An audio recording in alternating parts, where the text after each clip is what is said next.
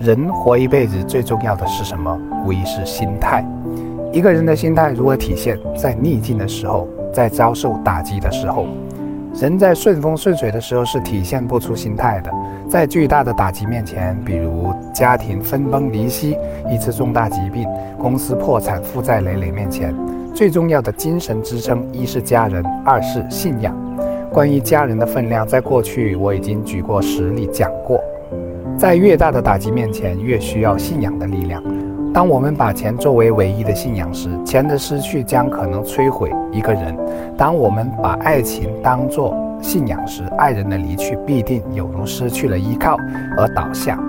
在读过一些佛学书籍之后，当我站在高大庄严的佛像面前时，眼里都会含着泪。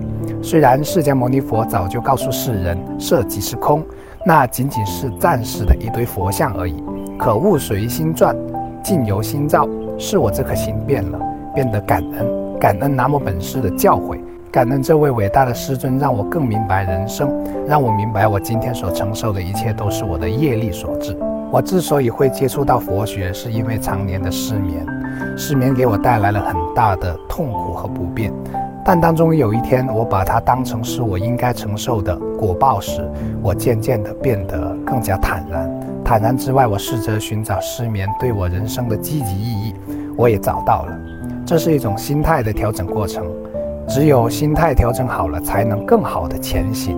几年前，我把我的情况告诉了一位老医生，老医生说这样下去我必得抑郁症，可我没有告诉他我受过佛学的熏陶。虽然我并非一个佛教徒，也不是一名居士，但我相信因果论。尤其在看到家里发生的一些事情之后，我更加坚信不疑。那是一个三代人的家庭故事，以及过去十多年来我遇到的很多好事，遇到的很多幸事，都在告诉我因果和福报的存在。在面临巨大的打击面前，佛学告诉世人，这都是过去种种因缘累积的结果。只是这个复杂的因果体系无法用科学的原理验证，但它确实存在。只要相信万事万物都受因缘果报支配，就已经得到了来自佛界的一份力量。在人生灾难面前，人们往往是抱怨抱怨这样的事情为什么会发生在自己身上，而不是想着为什么这样的事情不会发生在自己身上呢？是啊，为什么这样的事情就不应该发生在自己身上呢？一切都是应该的。过去的行为、言行、思想，甚至包括一个念头，累积起来，导致了今天的果报。